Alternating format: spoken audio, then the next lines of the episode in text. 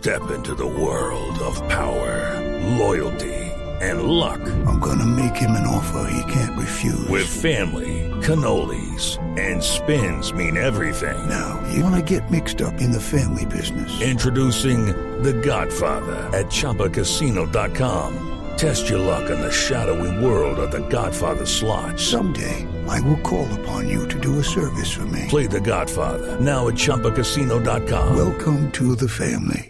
Purchase necessary. VGW Group. Void where prohibited by law. 18 plus. Terms and conditions apply. Ana Cristina, pero ya que usted estaba hablando eh, del departamento de Antioquia, de un político antioqueño, me voy para allá, para Antioquia, porque hace algunas semanas, un mes más o menos, nosotros estuvimos hablando sobre un proyecto que tiene esta multinacional minera Anglo Gold Ashanti en Jericó. De hecho, hablamos con la representante de Anglo Gold Ashanti aquí en Colombia. ¿Qué ha pasado con ese proyecto? ¿Qué ha pasado con, eh, con ese proyecto y esas intenciones que tiene Anglo Gold Ashanti en Jericó? Sí, eh, recordemos Camila de oyentes que desde el año 2007 la compañía, esta compañía sudafricana tiene eh, títulos mineros en el suroeste antioqueño, donde queda Jericó.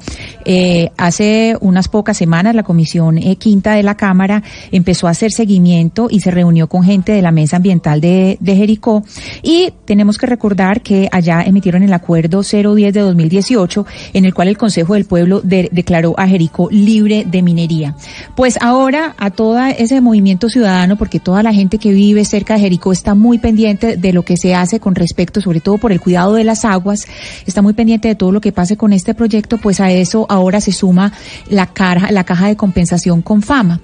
Y eh, ellos enviaron hace, eh, pues de- es una carta firmada, eh, fechada del 24 de mayo, eh, y que se dirige a Felipe Márquez, que es el, el manager, eh, country manager de Ango Gold Ashanti, y le hacen un reclamo muy puntual y le dicen, nosotros hace seis meses le pedimos a usted que nos informara sobre cuáles son las implicaciones del proyecto minero, porque Confama tiene un proyecto ecoturístico. Y le están diciendo, pues hace seis meses mandamos esa carta y ustedes no nos han respondido o nos han dado una respuesta insuficiente, que no nos da material suficiente para tomar decisiones. Entonces, esa es la noticia, esa carta que manda el director de Confama, David Escobar. Y precisamente por eso lo tenemos en la línea, Ana Cristina. Doctor Escobar, director eh, de Confama, bienvenido a Mañanas Blue, mil gracias por atendernos. Hola Camila, muy buenos días. Muchas saludos a todos los que trabajan contigo allá y a los oyentes de Blue Radio y gracias por la oportunidad de conversar con ustedes. Mire, desde hace algún tiempo, como lo mencionaba Ana Cristi- Cristina, le hemos venido haciendo seguimiento a esta intención de Anglo Gold Ashanti de hacer un proyecto minero en Jericó.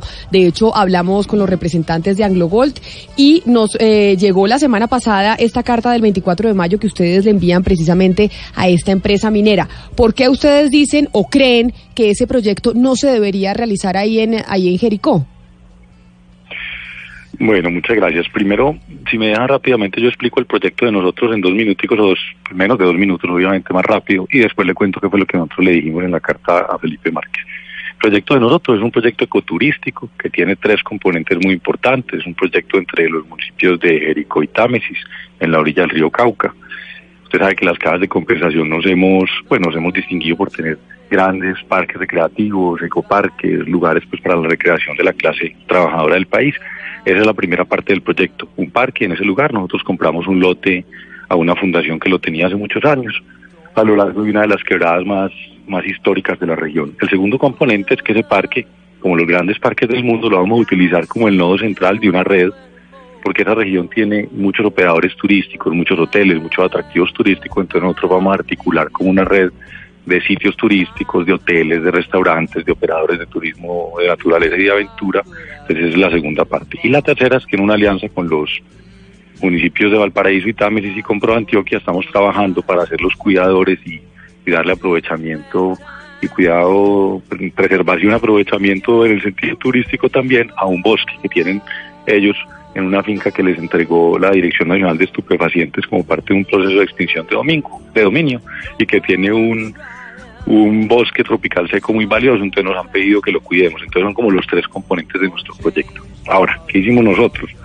Llamamos a Felipe Márquez a finales del año pasado cuando nos enteramos por los medios de comunicación que la explotación industrial que complementa a la explotación minera, donde ellos benefician y separan el material, iba a quedar vecina de nuestro parque. Entonces le dijimos, hagamos un trabajo conjunto donde usted nos explica cuáles son las implicaciones de ese proyecto minero, no solo en el parque, sino en toda la región de influencia de nuestro proyecto ecoturístico.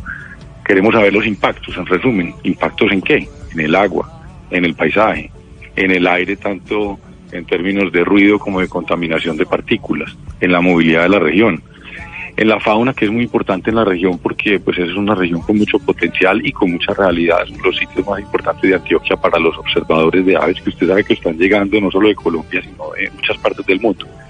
Entonces nos dijo muy amablemente que sí, que nos iban a compartir la información de impacto, que a medida que la fueran teniendo nos la, nos la entregaban. Y nos han estado enviando unos documentos, pero, pero la verdad, y se los dijimos en un foro que hubo en la región el 27 de abril, ese es un antecedente importante, le dijimos, que ustedes hasta ahora no nos han entregado, entregado la información completa, ni nos han entregado prácticamente nada de la información del impacto que tiene ese proyecto en estos renglones, en estos temas que les preguntamos que son tan importantes, no solo para nosotros como institución, sino para la región, eh, sino que mucha de la información que nos han entregado está incompleta. Entonces le dijimos que nos entregaran completa. Director, precisamente, precisamente le quería, eh, discúlpeme, lo interrumpo porque precisamente le quería preguntar por por una afectación especial y es la afectación a los cafeteros. Tengamos en cuenta para todos los oyentes que este paisaje cafetero fue declarado por la UNESCO como Patrimonio de la Humanidad. ¿Cuál es la afectación que un proyecto como el de Anglo Gold Ashanti puede traer para los cafeteros?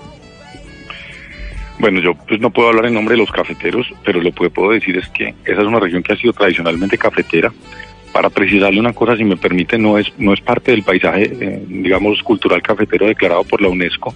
Estaba en los proyectos iniciales, pero entiendo, entiendo por la información que tengo, no soy experto en los temas de cultura, que no quedó en el decreto final del, eh, de la UNESCO o en el documento final de la UNESCO que lo establece como paisaje cultural, pero sí digamos que si usted me pregunta a mí y a la gente que yo conozco del sector cultural antioqueño, el sector ambiental, siempre se ha dicho que eso es como una extensión de ese paisaje cultural cafetero, del eje cafetero que, la UNESCO declaró importante no solo por su tema natural, sino por su tema social y cultural, y pues por la historia cafetera de nuestro país.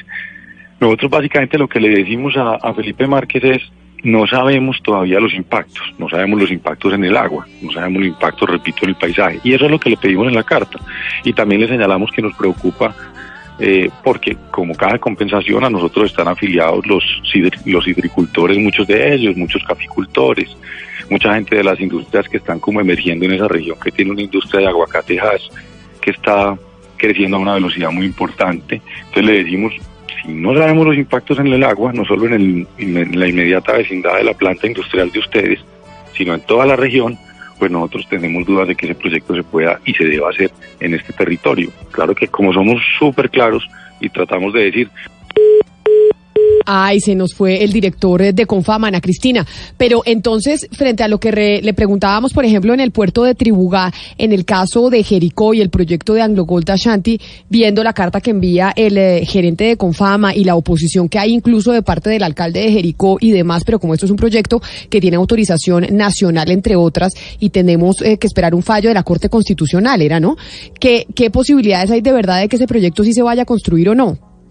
Sí, todavía pues están pendientes de varios asuntos porque Anglo Gold Ashanti no ha empezado el proceso con la ANA, con la ANLA y no han presentado los estudios de impacto ambiental, que eso pues es, es fundamental. No obstante, hay que recordar, Camila, que los campesinos eh, en el municipio de Jericó denunciaron que habían visto personas de la Anglo Gold eh, perforando pozos con taladros y esa fue pues la última vez, como la, la vez más reciente que hicieron un llamado de atención entre los medios de comunicación.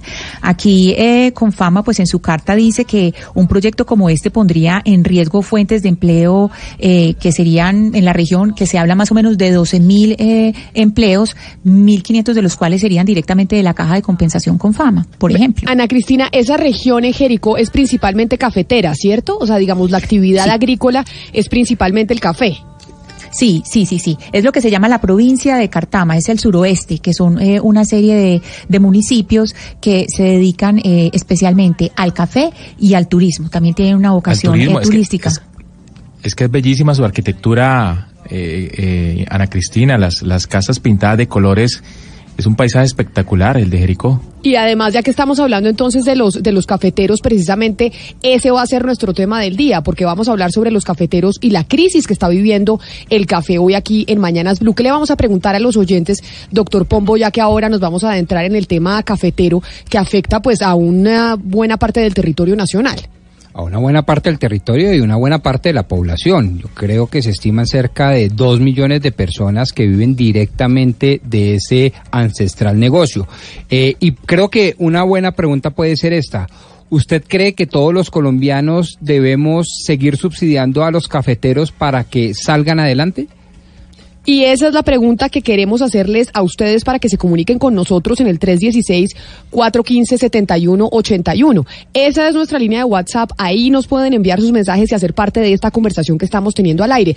Porque sí es cierto que subsidiamos todos los colombianos a los cafeteros. Colombia es un país que históricamente ha sido cafetero. Nos reconocen internacionalmente, pues además de las drogas, lamentablemente hay que decirlo, por el café.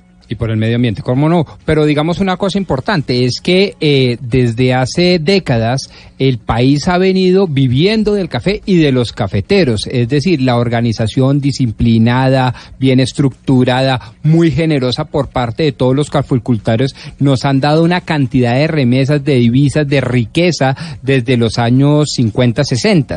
De tal manera que la pregunta ahora, y es parte del debate, y por eso formulamos este interrogante a todos nuestros oyentes, es si en este momento en que ellos están pasando dificultades debemos subsidiarlos y seguir subsidiando todos los colombianos o si no. Esa es precisamente la pregunta y queremos que ustedes se comuniquen con nosotros si están de acuerdo con que sigamos y subsidiemos aún más a los cafeteros para ayudarles a salir de la crisis en la que se encuentran. Y más adelante les vamos a explicar un poco más en profundidad qué es lo que pasa con el sector cafetero.